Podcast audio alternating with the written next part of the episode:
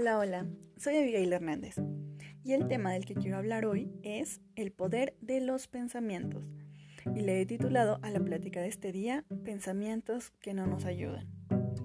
Quiero aprovechar para seguir hablando de los pensamientos, ya que muchas veces somos esclavos de ellos. Y el primer paso para ser libres es ser conscientes de nuestros pensamientos, que muchas de las veces suelen ser negativos.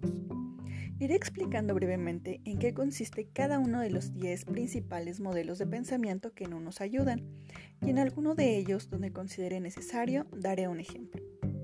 En primer lugar, tenemos la idea de todo o nada. ¿Esto qué significa? Si tenemos este estilo de pensamiento, con frecuencia veremos todo blanco o negro, es decir, nos vamos a los extremos. Por ejemplo, o lo hago perfecto o no lo hago. En segundo lugar, tenemos la hipergeneralización. Tiene que ver con ver un patrón basado en un solo evento o ser demasiado general en las conclusiones que se toman. Por ejemplo, decir que todo siempre es basura, solo porque algo no ha salido bien o de acuerdo a lo que se pensaba o quería. O decir, no me ocurre nada bueno nunca, porque han pasado cosas negativas últimamente. En tercer lugar, tenemos el filtro mental. Este se refiere a poner atención solo a cierto tipo de cosas. Es decir, cuando solo tomamos en cuenta nuestros, nuestros fracasos, por ejemplo, pero no nuestros aciertos o éxitos. En cuarto lugar, tenemos descartando lo positivo. En este sentido, no se cuentan las cosas buenas que nos ocurren o que hemos hecho, simplemente se omiten o no valen para nosotros. En quinto lugar, brincar a conclusiones. Este se divide en dos.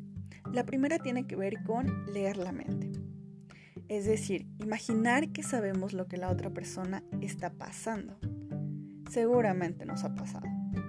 Y la segunda es la adivinación. Se refiere más a que tendemos a pronosticar el futuro.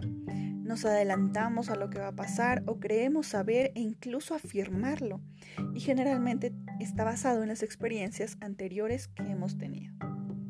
En quinto lugar, tenemos la magnificación y la minimización. Básicamente tiene que ver con exagerar las cosas y llevarlas fuera de proporción, ya sea catastrofizar o reducir algo para hacerlo menos importante. En séptimo lugar, tendemos a razonar emocionalmente. Suponemos que si sentimos de cierta manera, lo que pensamos debe ser verdad. En el octavo puesto tenemos al tengo que o debo de. Y aplica tanto en uno mismo como en los otros, como cuando pensamos que las otras personas deberían hacer tal o cual cosa, generando expectativas que resultan con frecuencia en frustración.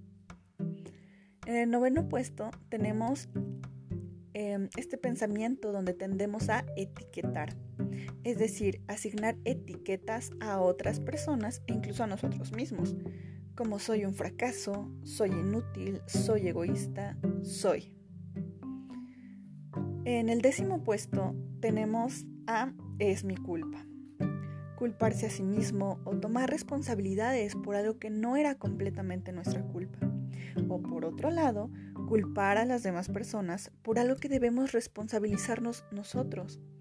Por ejemplo, todos los demás siempre tienen la culpa de todo lo malo que me pasa. Y bueno, si nos identificamos con más de uno, tranquilos, no se preocupen. Recuerden que el primer paso es darnos cuenta de, así que una vez identificados, podemos trabajar en ellos sustituyéndolos por pensamientos positivos. Y mientras más lo vayamos practicando, créanme que cada vez será más fácil. Así que, a practicar. Gracias por escuchar. Espero encontrarlos en el próximo episodio. Hasta la próxima.